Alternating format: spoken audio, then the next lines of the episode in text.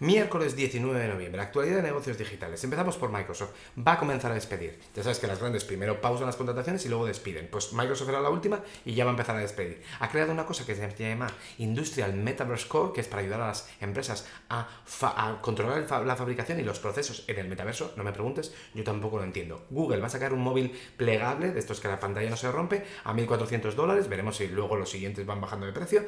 Ha lanzado un sistema operativo que se llama KataOS, que es para sistemas empotrados es de código abierto, y Amazon, la tasa de rotación, es decir, la gente que se larga de la empresa, es el doble que la industria en almacenes y logística. Ya sabes que las condiciones allí son bastante duras. La gente pierde muchísimos kilos y no tienes tiempo para parar ir al baño y van con una botella en las em, furgonetas. TikTok va a obligar los creadores de contenidos a tener 18 años para hacer directos y va a permitir que el creador controle si pueden entrar menores o no. O sea, que veremos qué contenido va a haber ahí. La nueva app que lo está petando dentro de los jóvenes se llama Gas y, atención, es decir cosas buenas del resto de la gente, cosas positivas. Vamos a ver si cunde. No está todavía en todo Estados Unidos, veremos cómo va creciendo, pero es en adolescentes, en colegios que dicen cosas bonitas del resto de la gente. La nueva funcionalidad de Discord te permite ver una peli sincronizado con tus amigos en diferentes, en remoto, básicamente. Netflix te permite llevar tu historial a otra cuenta, el historial de tu usuario, que normalmente compartes con cuatro, tres o cuatro personas,